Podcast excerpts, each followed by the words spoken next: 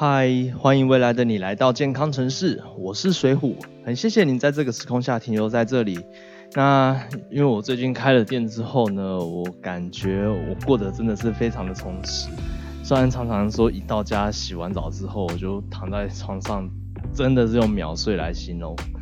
所以我现在真的，一回想起来，我真的觉得一天真的做了很多的事情，包含录节目本身这件事情就是。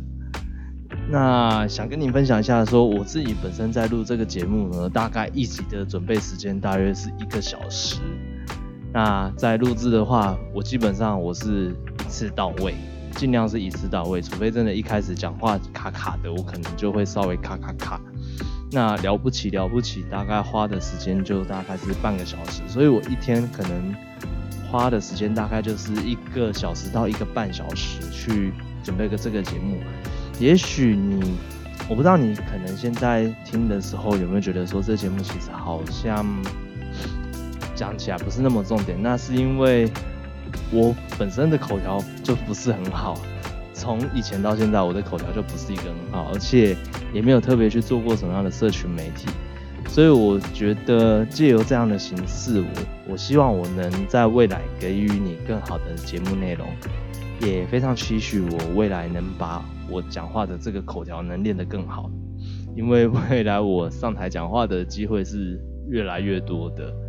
对吧？所以我觉得以这样子的时间成本来讲，我觉得。这样子准备一个半小时，每天一个半小时，我觉得是非常划算的。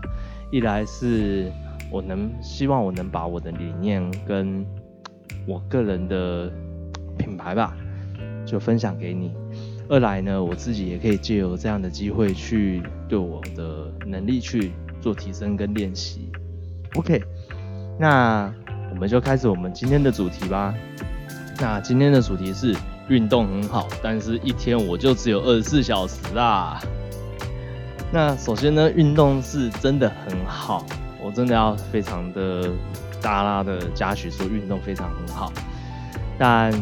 真的要适量，而且最好是有人跟着你一起运动。那首先呢，运动是很棒的，因为。你可能做有氧运动或无氧运动，其实它是可以增加你的肌耐力或肺活量，这个是很棒的。但是在极度运动的情况下，可能会造成更多的伤害。像我身边就有一位朋友，他是，呃，做重训的时候发生一个很严重的问题，就是他的髋关节好像是里面有一个瓣膜吧，因为他重训就是举那个。那个重的那个我有点忘记是什么了，然后他就这样子一重，就是这样子深蹲啊深蹲这样子举着这样重举，结果他的髋关节的瓣膜好像就因此而磨损。但我先讲个前提是，我这位朋友他其实本身就。后来医生有说他的发育本身就不是的那么的完善，所以导致有这样的问题。但是在发生这件事情之前，是没有人知道说这样子是容易出问题的，所以他也就因为这样子去做了一个很大的手术，也花了我听到的是好像至少十五还是二十万的手术这样子，而且到现在只能说他。是没有办法再继续做这样的中训的，只能说就是维持住这样子，维持住他基本的技能，可能走路或跑步这样子。所以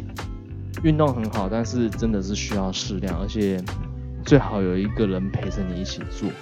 会比较安全一些。再来，我们运动所能燃烧掉的热量，其实是远不及于一碗白饭的。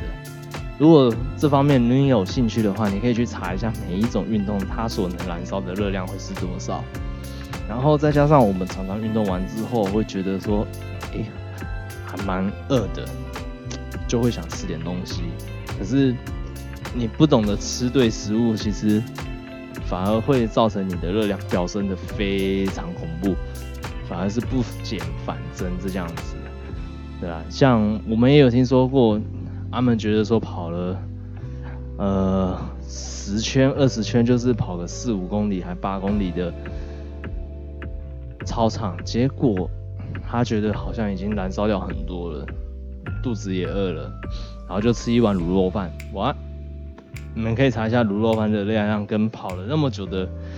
操场之后，它的热量会是多少？对，然而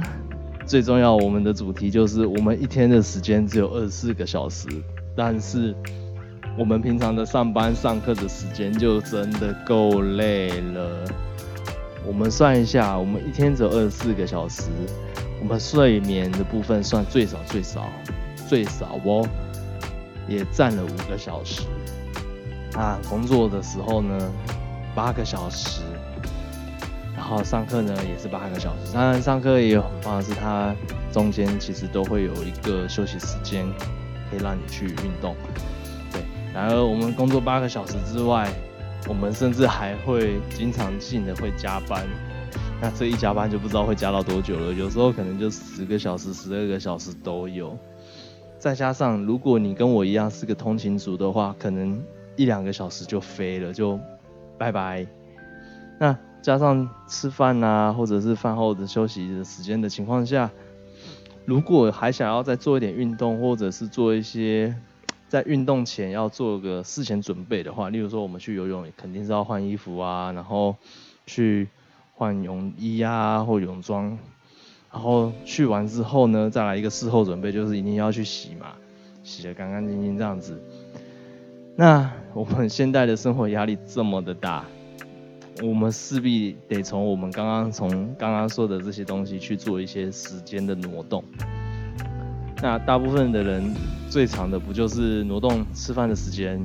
不然就是睡眠的时间。如果你是刚刚以上所说的人呢，你只是想要靠运动去做减肥，真的是比登天还要难。那我们今天这一集的三个重点，想先跟你回复一下：一，运动最好有伴，不只是为了有一起。共同激励的人，还能一个帮助你注意你身体状况的人，会比较安全。第二点，运动所能燃烧的热量其实没有想象中的多，尤其常常因为吃错东西，在你运动完之后吃错东西，的热量反而是不减反升的。最后呢？一天二十四小时当中，已经有大半时间都在睡眠跟工作上了。如果你要运动的话，经常会影响到其他的行程，也许你就会变得有点矫枉过正。当然，如果你有一个比较好的一个休闲时间，让你去运动的话，其实还是很建议你会去运动一下，会比较好哦。啊，最后的最后呢，快到节目的尾声了。我想说的是，现在全球的肥胖率不断的在创新高。然而，在台湾的手摇饮跟素食店却不断地在展店，四肢瘦瘦、肚子大大的啤酒男，还有在其他人眼里不觉得胖，但是下半身肿大的泡芙女也跟着逐年飙升当中。二零一九年的十一月，我带着将近一百公斤的体重和满是红字的健康报告找到了我的减重教练，因为我知道再不去改善，未来一定会去养医生，所以我马上放下所有的不安感，马上开始了我的计划。结果我只用了不到半年的时间减去了三十五公斤，体脂率从三十二点八趴来到了十五趴，维持到了现在。如果你好想减找不到方法，或是减了又复胖，现在呢，我有一个三或六个月的个人专属计划，会教会你瘦下来并且不复胖的技巧。只要你是认真想学想改变，我一定能帮助到你。你只要照简介内填写问卷，我就会亲自联络你。希望我能透过计划协助到你找回原本属于的你。我是水虎，真的非常谢谢你听到这里。那么我们这下个时空见，拜拜。